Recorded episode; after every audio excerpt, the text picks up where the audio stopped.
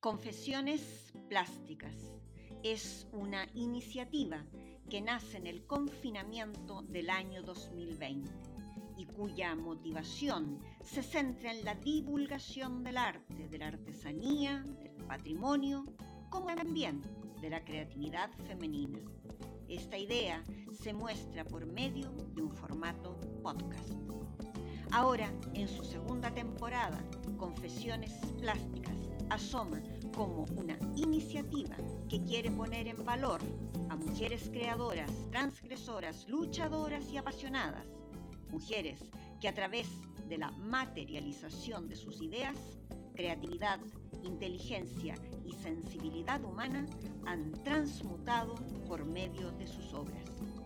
En el mundo actual, donde la disputa y la violencia se apoderan del día a día, es el arte y la creación de estas mujeres quienes nos pueden rescatar dando nuevas miradas, inquietudes y sobre todo siendo referentes para otras mujeres, jóvenes, viejas o niñas, pues su creación y su arte nos trascienden.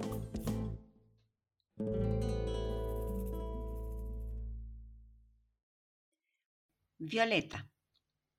Violeta del Carmen Parra Sandoval nace el 4 de octubre de 1917 en San Fabián de Alico o en San Carlos. No hay consenso en ello.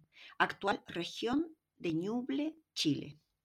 La vida de Violeta Parra impone un respeto inmenso, como todas las vidas que hemos contado en Confesiones Plásticas.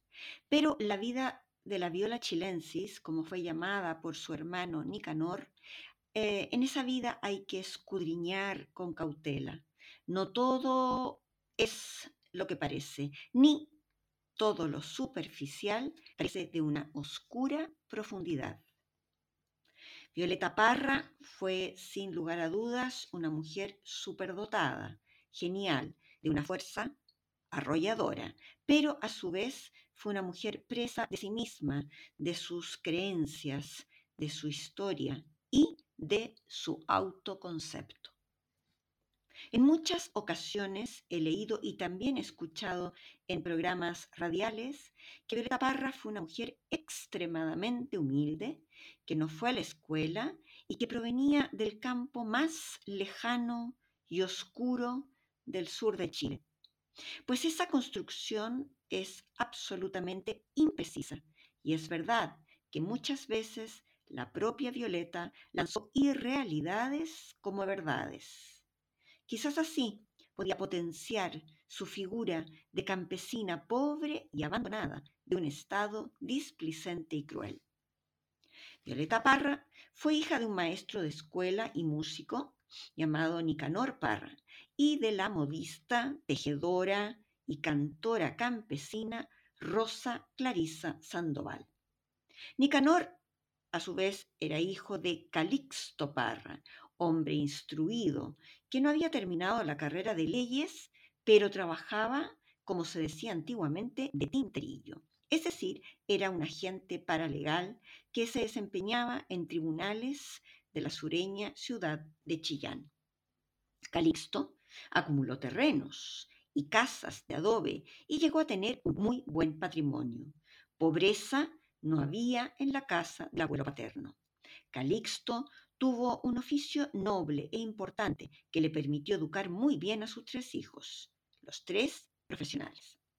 Siendo Nicanor un joven maestro en la ciudad de San Fabián, conoció a Clarisa Sandoval, costurera, hija de un campesino acomodado que alquilaba terrenos para cultivos, quien también poseía decenas de hectáreas para el cultivo de uva y producción de vino. Cuando Nicanor conoció a Clarisa, esta era una mujer viuda, con dos hijas. Violeta tuvo dos medias hermanas, Marta y Olga, hijas del primer matrimonio de su madre. Luego, los esposos Parra Sandoval tendrían nueve hijos. A saber, Nicanor, el famoso antipoeta y profesor de física, Hilda, quien formó un dúo de canto con su famosa hermana antes de que ésta fuese el indiscutible ícono chileno, Luego nace Violeta, le siguen Eduardo, conocido como el tío Lalo, músico, compositor y cantautor. Roberto, también folclorista, músico y cantautor. Caupolicán, llamado Polito, nacido y muerto en 1924. Posteriormente nacerán Elba, llamada Yuca, mujer de trágica existencia, Lautaro, otro folclorista y músico, y Oscar, actor circense conocido como Tony Canarito. Gran parte de estos hermanos, más sus hijos, hijas, nietos y nietas, generarían una leyenda, una saga familiar de peso en todo el país, el clan de la familia Parra. En las primeras décadas del siglo XX, San Fabián, lugar donde había llegado a vivir la familia Parra, era una próspera comunidad de unos 6.000 habitantes, el doble de la actualidad. Tenía dos escuelas públicas e incluso un periódico propio. San Fabián era una importante localidad de intercambio trasandino entre Argentina y Chile. El padre de Violeta gozaba de un importante estatus como maestro de escuela. Ya se sabe, sacerdote alcalde, maestro y policía de pueblo eran los pilares de cada comunidad. Este estatus le daba un ingreso modesto, sí, pero digno. El problema de Nicanor, padre, era su afición a la juerga, al vino, y por ende haberse envuelto en peleas y reyertas de borrachos. Clarisa montaba en cólera cada vez que su esposo llegaba en lamentable estado de ebriedad. Nicanor hijo, el poeta, expresó, abro comillas, mi madre lo esperaba con pitos y tambores. Empezaban las peleas, unas peleas que a mí me parecían pantagruélicas, olímpicas. Todo ello se agravaba con ciertos ataques de nervios que sufría mi madre, que caía al suelo inconsciente. Después supe que era una pseudoepilepsia. Cierro comillas. El ambiente familiar era tenso y violento.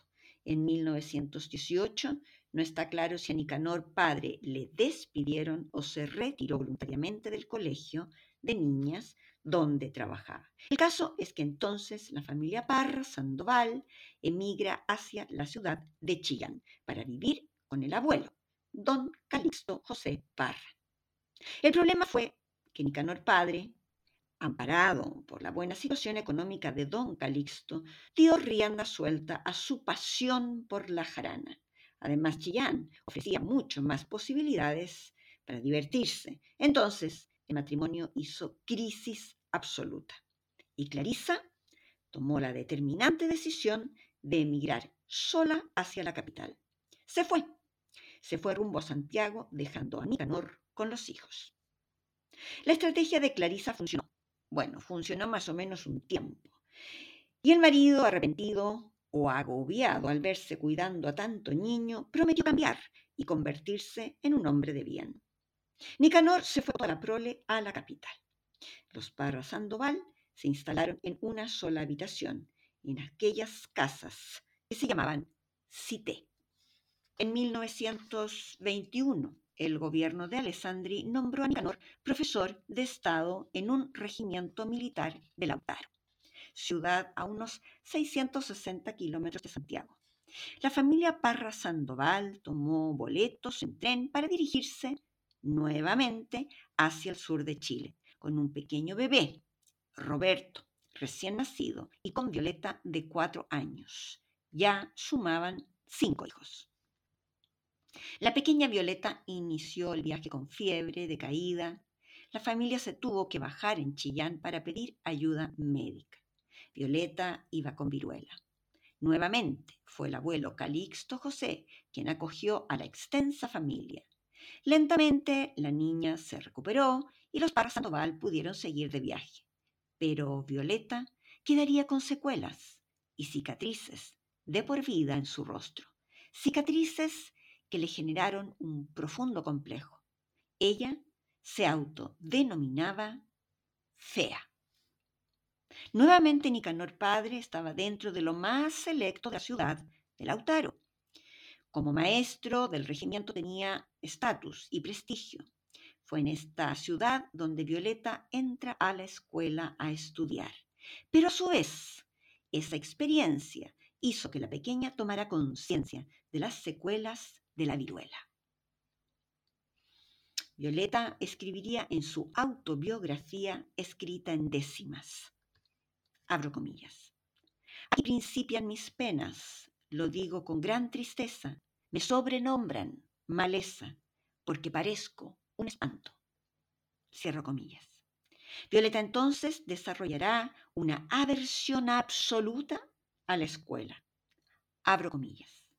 Mejor ni hablar de la escuela, la odié con todas mis ganas, del libro hasta la campana, del lápiz al pizarrón, del banco hasta el profesor.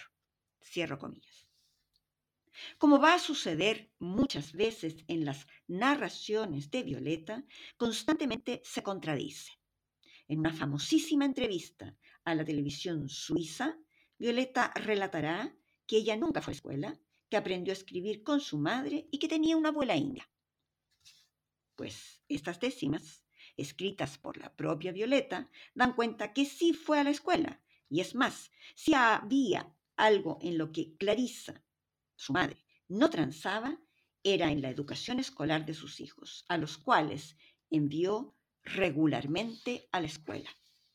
Respecto a la abuela india, en palabras de la hija menor de Violeta Carmen Luisa, abro comillas, mi abuela Clarisa llamaba a mi madre mentirosa, pues nunca hubo tal abuela india. Cierro comillas. Mientras la familia vivía en Lautaro, cierto es que, aunque el sueldo no era miserable, con cinco hijos hacía poco. La situación familiar seguía viviendo bajo los cánones de la violencia.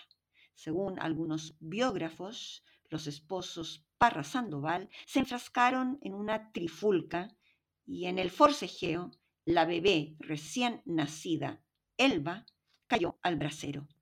La niña se golpeó la cabeza y quemó el rostro. La vida de Elba Parra fue trágica. Vivió como un espectro como un ser fantasmagórico, que no todos reconocían como una del clan. De hecho, Violeta nunca la mencionó, ni le dedicó versos, ni décima alguna. Incluso cuando en 1949 se concedió la posesión efectiva de Nicanor padre, Elba quedó excluida de la herencia. Elba falleció a los 55 años. Pasó por esta vida como un trágico fantasma. También en Lautaro nació Caupolicán, quien falleció a los pocos meses de neumonía. Violeta ya tenía ocho añitos. De allí vendrá el fuerte impacto que hiciera luego escribir y cantar a Violeta el famoso Rin del Angelito, descripción poética del ritual de despedida fúnebre que se hacía cuando fallecía un niño. La vida de los Parra Sandoval siguió con un padre fiestero y una madre temerosa de que sus hijos heredaran o copiaran esta vida bohemia y afín al alcohol de su esposo. Se armaban festejos donde Nicanor padre tocaba varios instrumentos, violín, guitarra, arpa y piano. En la interpretación del violín, Nicanor no era un recién aparecido, interpretaba música de Schubert y Mozart. Clarisa, por su parte, tenía buena voz y los esposos armaban un buen dúo musical. La familia Parra Sandoval se deleitaba con estas fiestas familiares, pero el temor de Clarisa era más fuerte, hasta el punto que obligó a Nicanor a esconder la guitarra bajo llave, todo debido al temor de que los hijos siguieran la herencia de la parranda, bañada de borrachera. Estas no eran menores pues Nicanor solía tener alucinaciones, se volvía como un loco, poseso, e intentaba lanzarse al río a las tres de la madrugada. En las décimas, Violeta lo cuenta así. Abro comillas.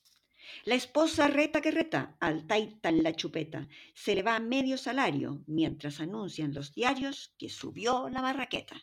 Cierro comillas.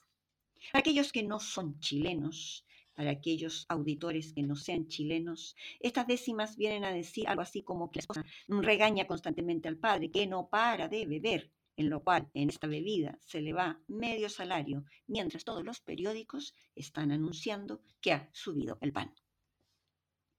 Pese a todo, los Parra Sandoval tuvieron un buen pasar en Lautaro y vacaciones solían subirse todos al tren camino a Chillán. En uno de esos viajes, Violeta pudo observar desde la ventanilla de aquel tren la pobreza de los inquilinos, de los campesinos y obreros más desamparados. Era una pobreza lejana para ella, pero de algún modo Violeta posteriormente la hizo propia. Y aunque tuvo importantes ingresos en algunos momentos de su vida, ella siempre propendió a defender esa vida de pobre.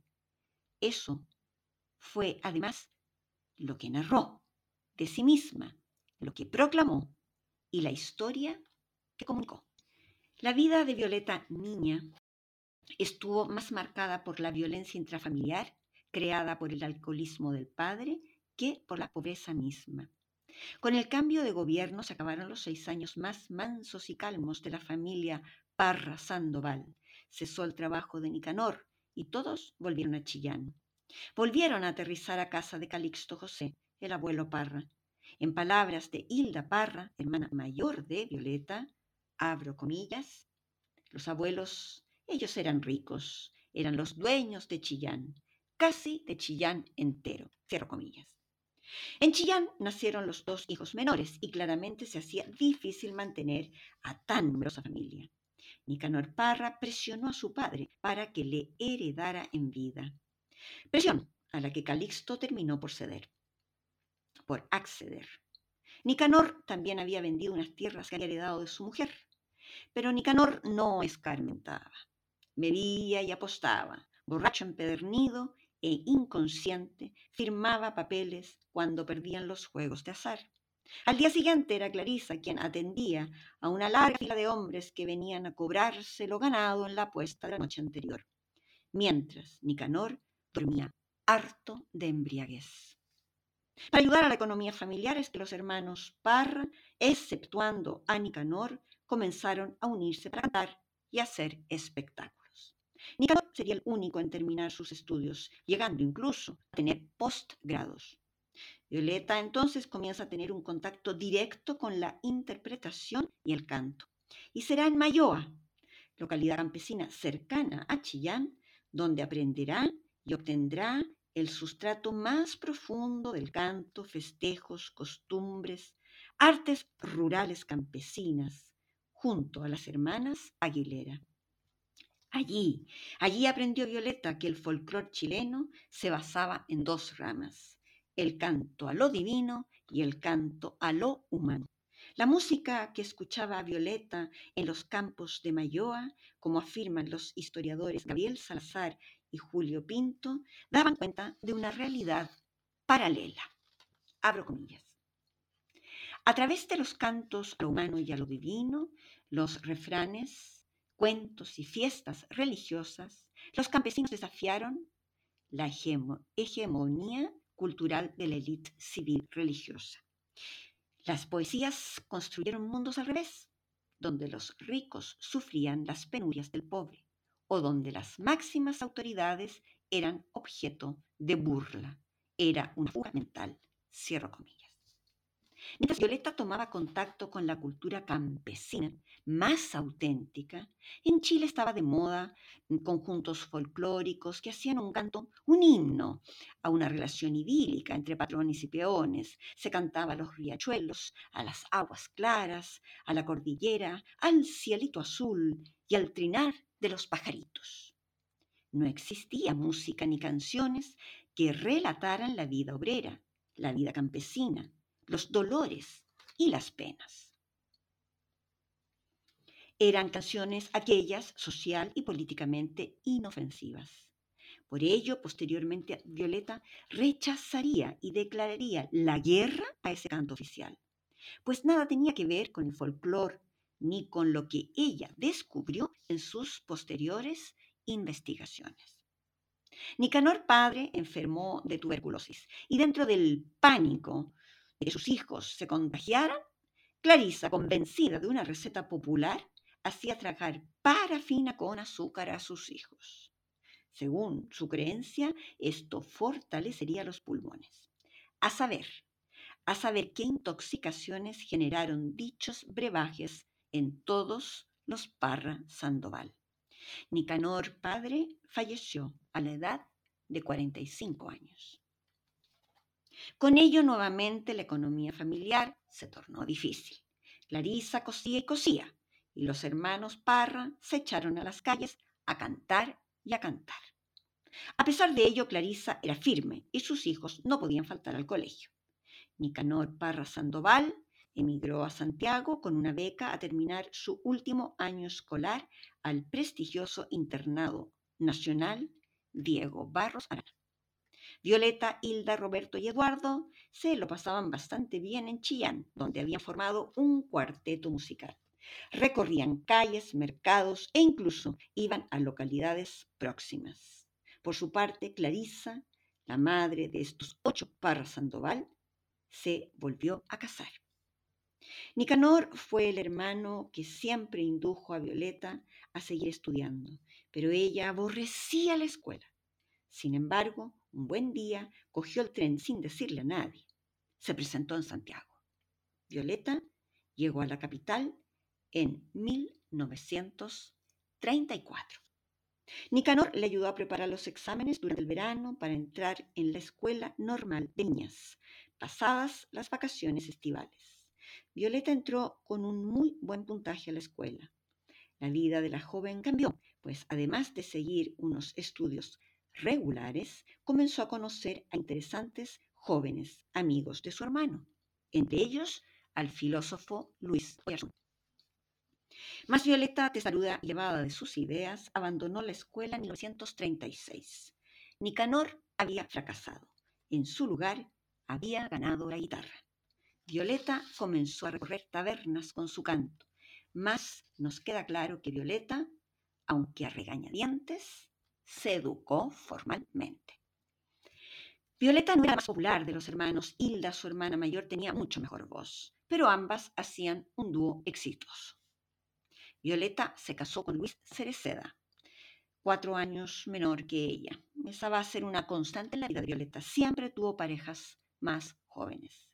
De este matrimonio nacerán Isabel y Ángel, dos consumados músicos de gran valía, trayectoria y capacidad innovadora. De las curiosidades que tuvo la folclorista chilena en la educación de sus hijos es que solo envió a la escuela a su hija Isabel. A Ángel lo educó y enseñó ella en casa. Fue Cereceda, su marido, quien comenzó a influir en ella entregándole conciencia política. Violeta comenzó a incursionar en la interpretación de la música flamenca, ataviada y vestida de gitanilla. Incluso llegó a ganar un premio en un concurso de canto y baile español. Integró la compañía de variedades Martí como Violeta de Mayo. Actuaba junto a sus hijos, Ángel, quien vestía de gitanillo, y lo propio hacía Isabel. Fue al tiempo que Violeta se dio cuenta que lo que ella hacía era disfrazarse de, y que aquello no tenía ningún sentido. Las discusiones y altercados eran frecuentes en el matrimonio Cereceda-Parra, y eso continuó hasta que Luis no pudo más y se fue de la casa. Violeta estaba acostumbrada a ver peleas y a vivir discutiendo, por lo tanto, se sorprendió de la decisión de Luis. Hilda recordaría que Violeta se lo pasó mal, bastante mal, y sufrió la separación. Pero como solía ser ella, cuando escribió su biografía en décimas, cambió la historia y recordaría que los diez años de matrimonio habían sido un infierno. Al tiempo, Violeta volvió a tener pareja. Esta vez se trataba de Luis Arce, 13 años menor. Luis Arce, mueblista de 17 años, se enamoró perdidamente de Violeta, treintañera separada y con dos hijos la cantante, cansada de la música española y por iniciativa de su hermana Hilda, volvió a formar el dúo, pero esta vez de música chilena, cuecas y tonadas, temas que por cierto estaban de moda. En 1949 grabaron su primer disco. Fueron frecuentes las presentaciones en programas de radio y se sucederían más grabaciones. En 1950 nació la tercera hija de Violeta y primogénita de Luis. La llamaron Carmen Luisa. Pero como Luis Arce aún era menor de edad, la niña llevó el apellido del primer esposo de Violeta, Cereceda. Violeta creó una compañía de variedades y como fue siempre una constante en su manera de actuar, embarcó a su familia en la tarea. Esta compañía, compuesta por 14 personas, recorrió el norte de Chile y allí, fue allí que Violeta comenzó a tomar contacto con una realidad doliente, de mucha pobreza, de mucho abuso y abandono. Visitó pueblos hundidos en el desierto, salitreras. Es después de estos viajes que Violeta comienza a escribir otro tipo de canciones, otro tipo de letras, otra música. Nadie, ni Violeta sabía en ese momento que estaba a punto de influir de manera rotunda, no solo en la música chilena, sino en la música de toda América Latina. Una tarde cualquiera, Violeta fue a visitar a su hermano, Nicanor, quien se llevaba sumido estudiando poesía popular campesina, llamada Contrapunto. Violeta, con cierto desdén, le dijo a su hermano, ¿eso estudias tú? Espera un momento. Nicanor mismo contó que Violeta salió por un rato y volvió con un atado de papeles, una montonera. Cuando llegó, le espetó. Estudia esto, po. Nicanor quedó sorprendido, más bien abismado por la calidad de los poemas de Violeta. Fue entonces que el hermano mayor instruyó a la hermana creadora en las métricas, las décimas, etc. Para ilustrarlo todo, Nicanor le, le leyó algunas investigaciones del filólogo y erudito alemán Rodolfo Lenz. Violeta, luego de escuchar algunas de aquellas décimas, le dijo, pero si esto es lo que cantan los borrachos. Violeta comenzó a recordar los cantos de las hermanas Aguilera de Mayoa, los cantos del mercado de Chillán, los cantos de su propia madre. Fue entonces donde Violeta tuvo una suerte de iluminación que convirtió en una misión de vida. Esto fue investigar a fondo la música y poesía campesina chilena. Hay algo muy interesante que narra el cantautor Osvaldo Gitano Rodríguez, cantautor chileno. Abro comillas. Cuando Violeta Parra es enviada al campo por su hermano Nicanor, se está repitiendo la voluntad de Manuel de Falla, quien en Andalucía andaba preocupado allá por los años 20 de que se pudiese perder el cantejondo.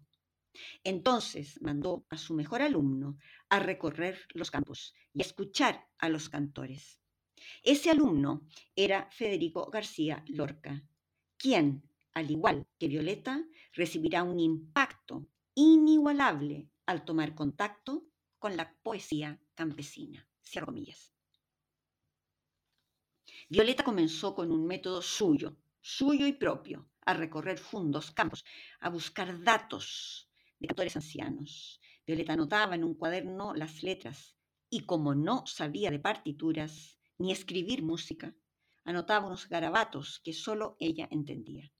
Caminó, recorrió a pie, en mula y a caballo. Donde había un dato de un cantor o una cantora, ahí llegaba Violeta. Tenía la particularidad de hacerse como una más de la familia. Cocinaba, buscaba agua y lavaba trastos. Se inmiscuía hasta hacerse una con la investigación. Se presentaba con regalos, garrafas de vino u otros objetos. Violeta primero les conquistaba, pues siempre supo conseguir lo que quería, aunque el método no fuese ortodoxo. Pero a su vez, que los cantores campesinos no la viesen como la académica que viene a hacer un estudio, es lo que le permitió a Violeta llegar donde otros no llegaban, al corazón.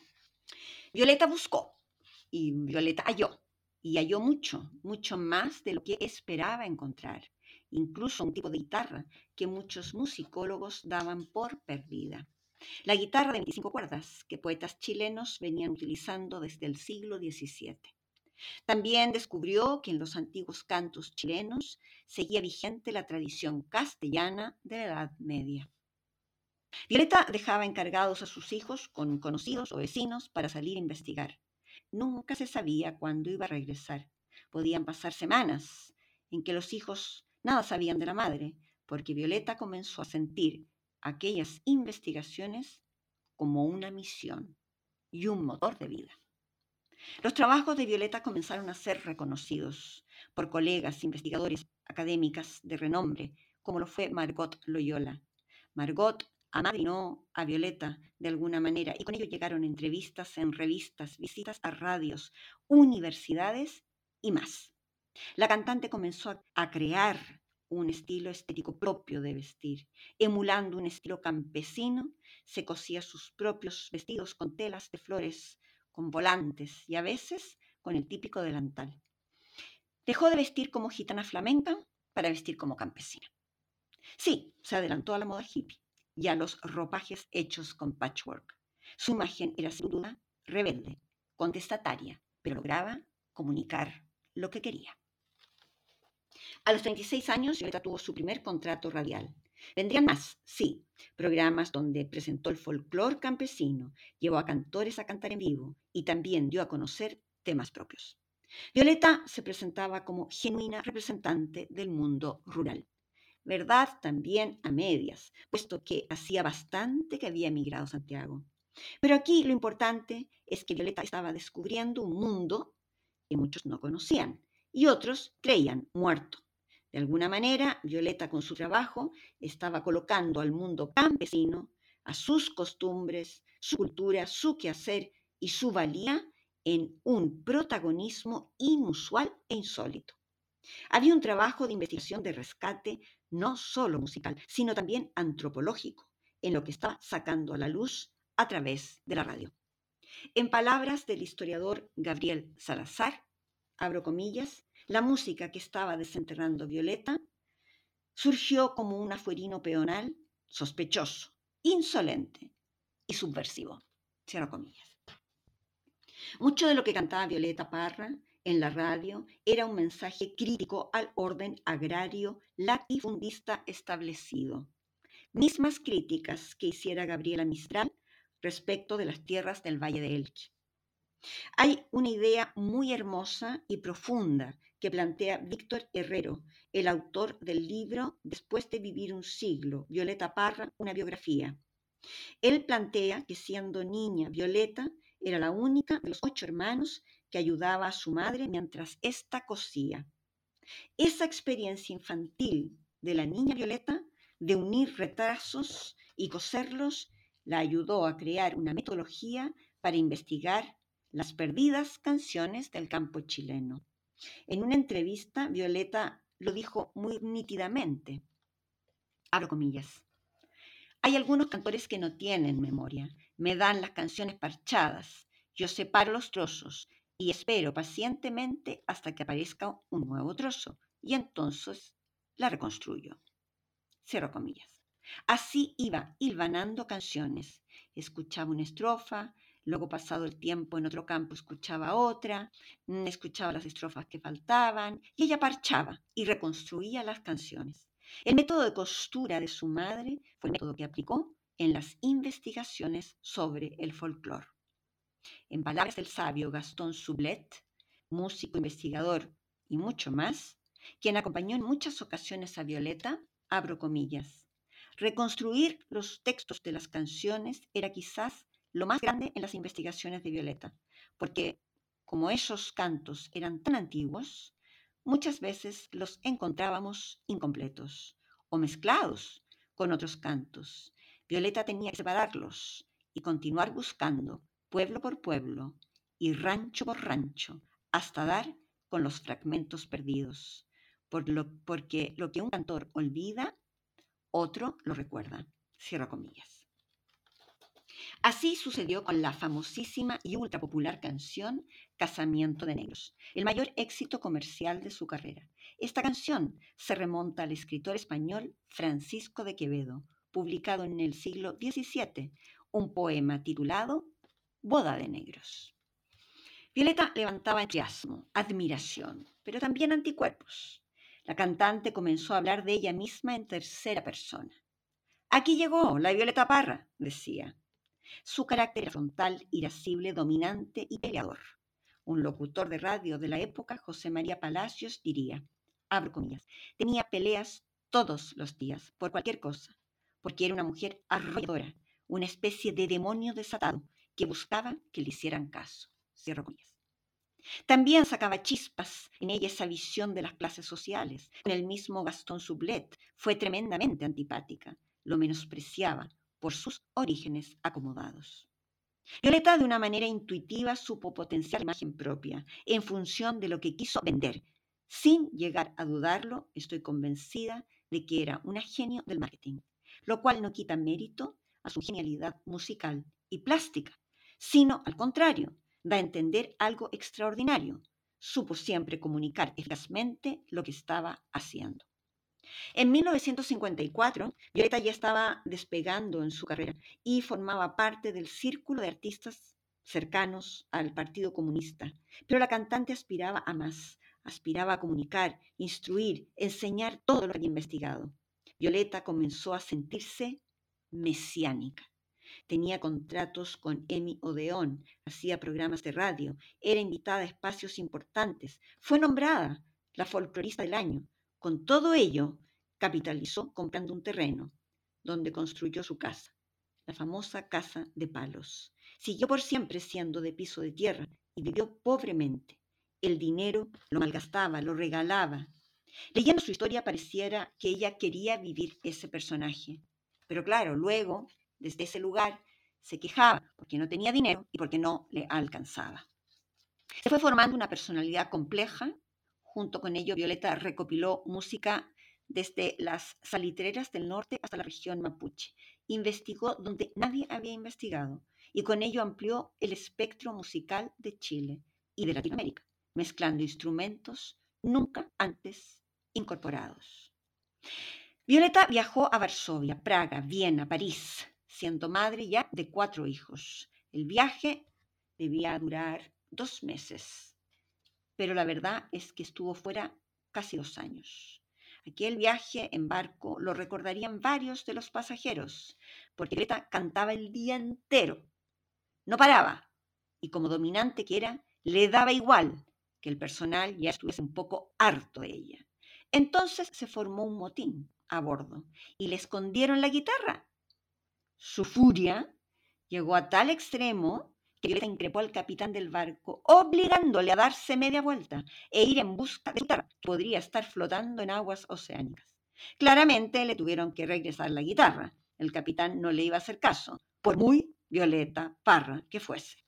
En su estadía y en sus viajes se iba presentando en las embajadas, conminando siempre a que debía ser atendida, por su valor, por su aporte, y por quién era. Es decir, era lo más importante que estaba sucediendo en el país. Se sentía portadora de un mensaje único y de la mayor urgencia e importancias. Sus telegramas a los embajadores eran del tono. Violeta Parra, folclorista chilena, le avisa al señor embajador que ha llegado a París y espera ser recibida. Punto. En fin, en eso andaba la cantante cuando le llegó una noticia devastadora. Rosita Clara, su hija lactante, había fallecido. Fue su hijo Ángel quien la llevó a urgencias en un taxi, pero la bronconeumonía había sido letal en la bebé. El dolor de la madre transmutó en décimas, pero no retornó a Chile. Violeta siguió en su vuelo personal y mesiánico, cantando, promoviendo, pegando carteles de promoción y actuando. Se encargó siempre de enviar cartas a Chile y relatar sus pasos. Quizás cantaba en un bar de poca monta, pero ella sabía comunicar que Violeta Parra, la Violeta Parra, hacía una gira de éxito por Europa y que cantaba en el mismísimo París. Violeta, siendo la gran música que fue, era bastante autorreferente.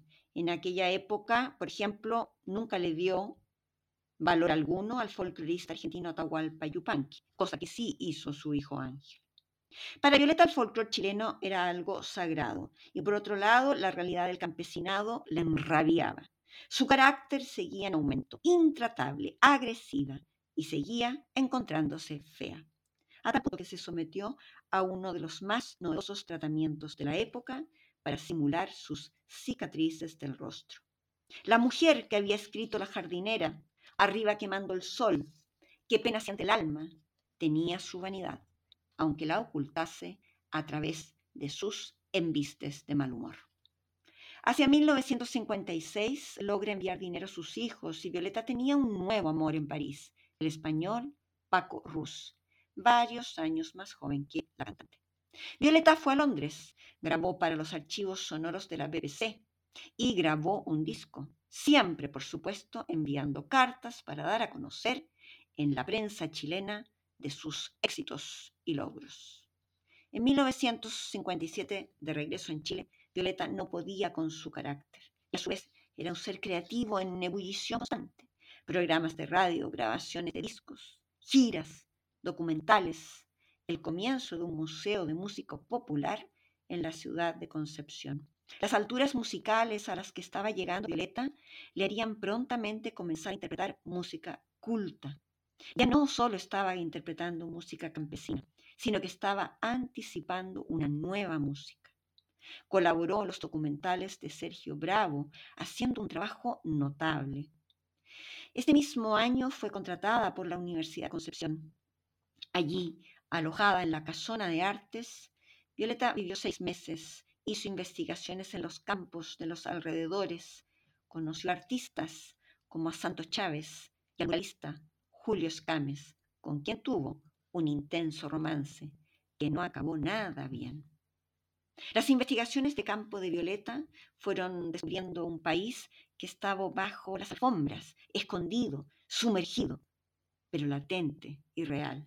Como da cuenta la cueca, ¿para quién casaría? Abro comillas.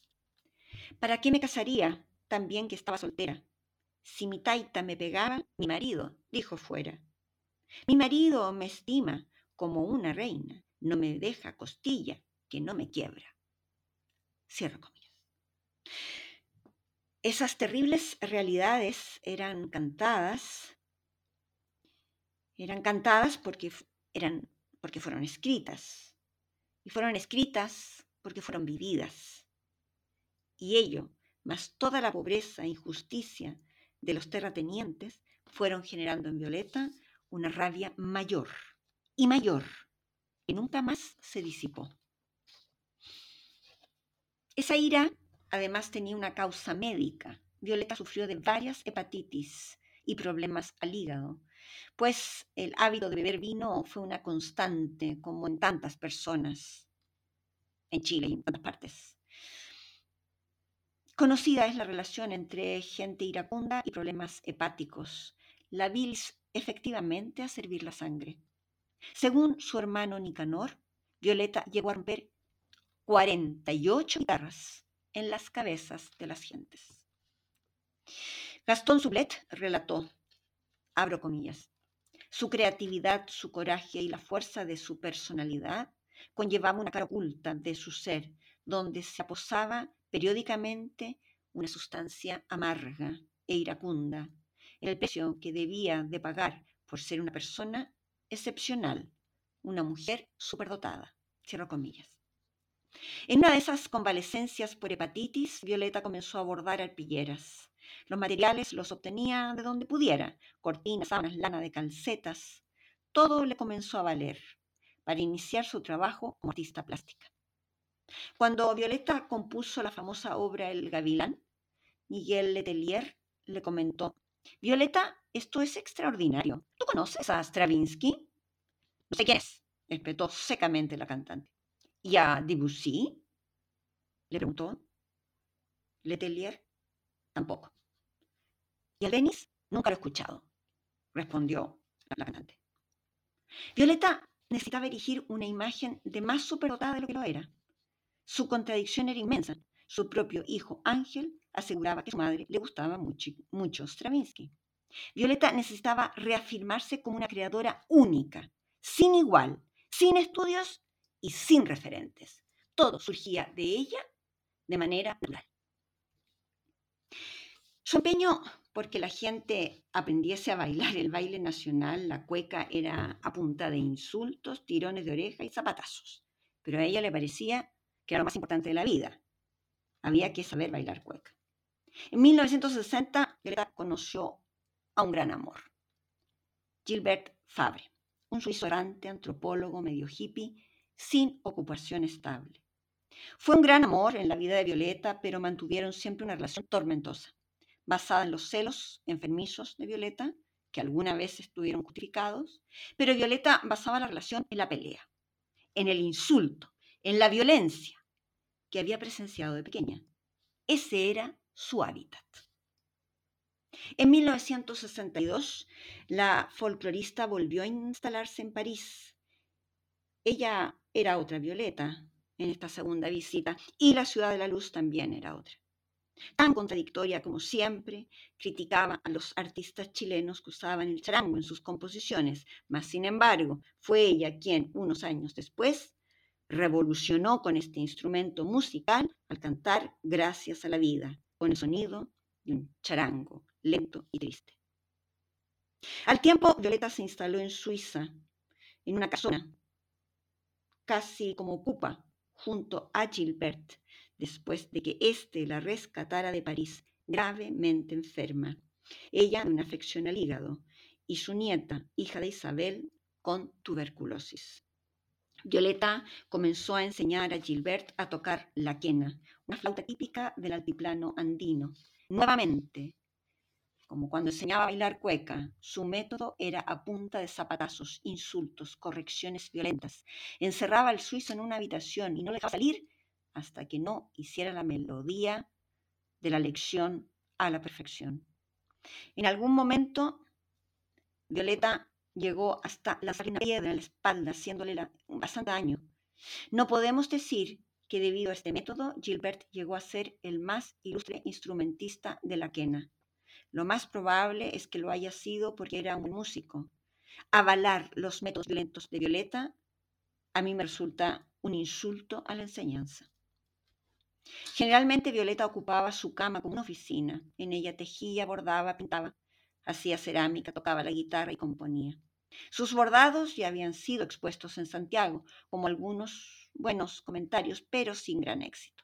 Todo cambió cuando la cantante, después de un par de las pies y presentándose de manera absolutamente impositiva, logró exponer su obra plástica.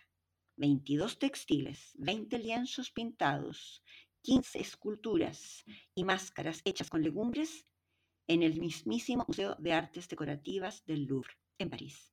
Ella sentía que era el lugar donde merecía estar la Violeta Parra. Ella tenía una visión orgullosa de sí misma, sabía lo que valía, pero buscaba el reconocimiento de todos de cada momento. En 1965 Violeta regresó a Chile.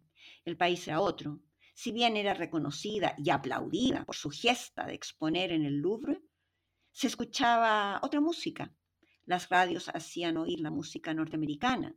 Y sus hijos, Ángel e Isabel, eran exitosos músicos que tenían su propia peña folclórica, exitosa y llena de público. Violeta se metió en medio del emprendimiento de sus hijos, quiso mandar, quiso controlar, criticó y comenzó a sentirse de pronto fuera del trono donde siempre había reinado. Comenzó igualmente a criticar a sus hijos mayores, a llamarles burgueses de manera despectiva, porque tenían un coche, o bien salían de vacaciones, o porque alquilaban un piso, que no tenía el piso de tierra. Violeta emprendió una nueva empresa. Luego de gestiones varias, instaló una enorme carpa en un sector algo retirado de un barrio de Santiago. Para ese entonces, Gilbert ya no había soportado más las peleas, el maltrato y la violencia y había marchado a Bolivia, donde hay que decir, tuvo un éxito rotundo, absoluto, con un grupo musical llamado Los Jairas y fue un afamado clarinetista y quenista. En aquella época, la carpa de Violeta, ella ahí quería formar una suerte de universidad del arte popular, con clases de cerámica, pintura, textilería, cueca, canto, guitarra.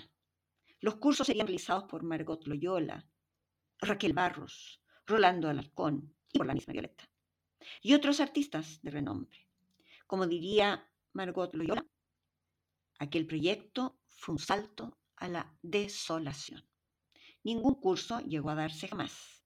Era difícil llenar la carpa, pues era inmensa y quedaba lejos, y si la tarde estaba fría o lluviosa, podrían llegar cuatro personas. Cuando aquello ocurría, Violeta estaba en un tratamiento psiquiátrico. El diagnóstico era trastorno bipolar. También padecía de hipomanía. Esto es una aceleración del transcurso normal del pensamiento. No sabemos si eso influía en que la cantautora fuese capaz de crear canciones con una poética que cualquier bate habría querido escribir. Pablo Neruda, cualquiera habría querido escribir Volver a los 17, Paloma ausente, Los estudiantes, Arriba quemando el sol, El gavilán, Run Run, Gracias a la vida y tanto más. Sí, tanto más. Dentro de ello, la masúrquica modérnica, una poesía escrita sin igual, una canción que rompe con todo. No es menor el hecho de que John Manuel Serrat, en su álbum Tarrés, eligiera una canción representativa o icónica de países latinoamericanos. Y de Chile, Serrat canta la masúrquica modérnica. Terminada la relación definitivamente con Gilbert, Violeta tuvo un nuevo amor, el uruguayo Alberto Zapicán, quien se fue a vivir con Violeta a la Gran Carpa, junto a su hija menor, Carmen Luisa. Pero este amor no soportó la violencia de su pareja, no soportó el maltrato y se fue. Entonces Violeta compuso la famosa canción El Albertío. Mas Alberto regresó, o más bien Violeta lo salió a buscar, iracunda y llena de rabia. Los peleas, los gritos, los insultos continuaron. El último día de Violeta, esta fue a ver a su hermano Nicanor. Él andaba ensimismada. Y una vez de regreso a su carpa, se encerró en su habitación y se puso a beber, a beber, a beber y a beber. Escribía sin detenerse y escuchaba la canción Río Manzanares de manera compulsiva. Bebió, bebió, bebió y bebió. Furibunda, salió de su habitación y fue violentamente a increpar a Alberto. Entonces le espetó.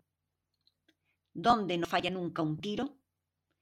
Él le hizo un gesto enseñándole la sien. Luego se oyó un estampido en la habitación.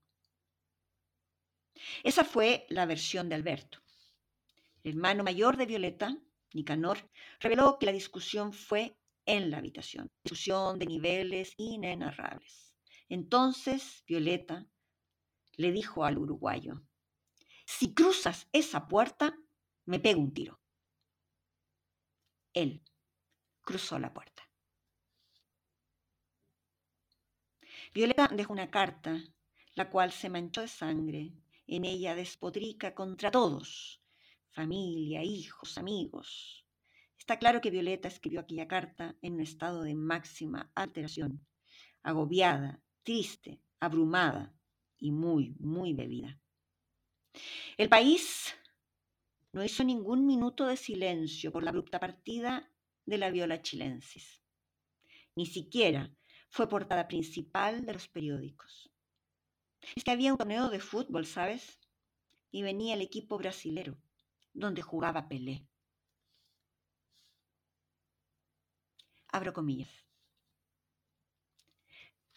Cuando se muere la carne, el alma busca en la altura la explicación de su vida cortada con tal premura, la explicación de su muerte prisionera en una tumba. Cuando se muere la carne, el alma se queda oscura. Cierro comillas.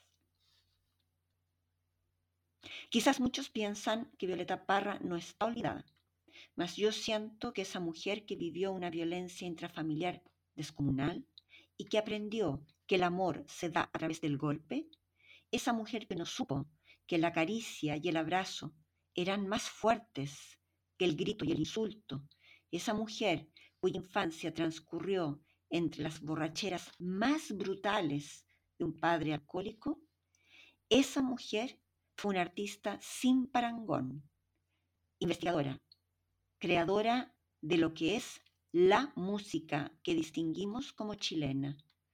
Una música, una músico que creó y logró influir mundialmente con su aporte. Artista plástica, innovadora y auténtica. Esa mujer está olvidada.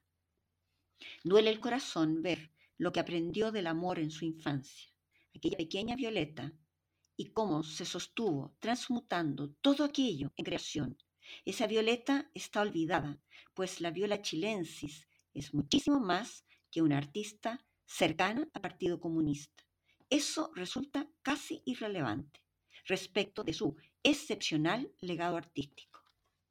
Es igualmente extraordinario observar el espacio familiar donde creó esta inigualable e iracunda mujer chilena. Hay que desolvidar que Violeta Parra, desde un origen de una violencia y un alcoholismo brutal, arrasó por donde pasó, desde Louvre hasta la BBC de Londres. Y cantó de tal manera sus incomparables versos que sus canciones se hicieron universales. Descripción de obra. Violeta arriba quemando el sol.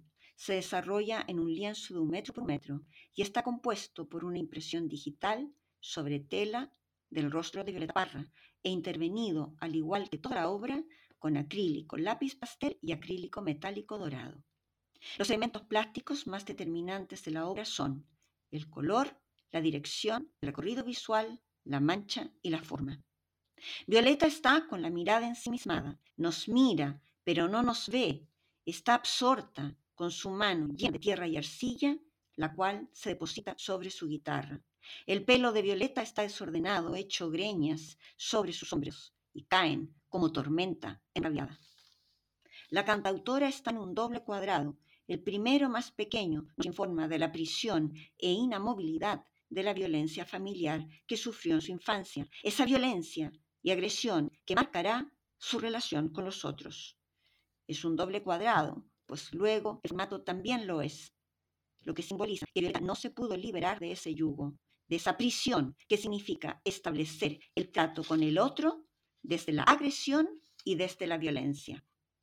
Una forma que destaca y está en oposición a los cuadrados es el círculo de su manga, un círculo que junto con el de la guitarra nos habla de su poder de creación femenina.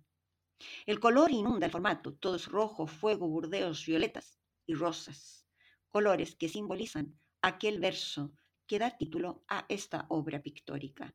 Arriba quemando el sol. Hay un doble simbolismo en ello. Por un lado se refiere al conocido verso de Violeta, en aquella icónica canción que hiciera luego de ver a los trabajadores de la Pampa, pero también representa esa rabia antigua que la poseía toda esa ira por la que transitaba en su vida y que dominaba sus relaciones amorosas y también laborales. Los colores amarillos, ocres y dorados surgen de la tierra y llegan a iluminar su guitarra, lo que representa aquella relación sagrada que mantuvo la creadora tanto con la canción campesina como con su propio canto. Violeta resulta iracunda por un sello de infancia y por haber descubierto una realidad injusta, injusta y pobre, que por más que ella desvelara a través de sus magníficos versos, esa realidad podría quedar intacta, intacta, sí, y eterna. Hay también una doble dirección, una muy evidente es la que conlleva el movimiento diagonal que cruza toda la obra a gran velocidad, que viene desde la tierra, se apodera de su guitarra y continúa viaje en ascenso. Es en ascenso, pues sus versos y su canto, surgidos de la tierra, llegaron a la máxima altura y a la máxima espiritualidad. Otra dirección es la de su pelo, una dirección vertical y descendente, pues toda la fuerza, toda la inspiración de Violeta estuvo siempre en la tierra, en los sucedidos de los campesinos y trabajo obrero. El recorrido visual rompe los cánones habituales de lectura, pues no es de arriba izquierda hacia la parte baja derecha sino que comienza por la parte inferior izquierda. El ojo recorre de manera diagonal y ascendente hasta llegar a la zona superior derecha, zona de máximo vuelo. De ahí sale de la obra. Finalmente la mancha nos da una atmósfera de un fuego abrasador, violento, poderoso y transmutado. Violeta aún no sabe que ha subido a los cielos. Violeta sigue peleando y denunciando, llena de rabia, guitarra en ristre. La bibliografía utilizada para esta tercera temporada ha sido la siguiente.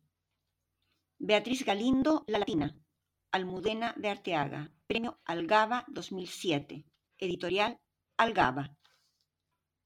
A la sombra de Einstein, La maravillosa mente de Mileva Maric, Marie Benedict, Editorial Planeta. Mileva Einstein Maric, ¿por qué en la sombra? Esther Rubio Herráez, Editorial Eneida.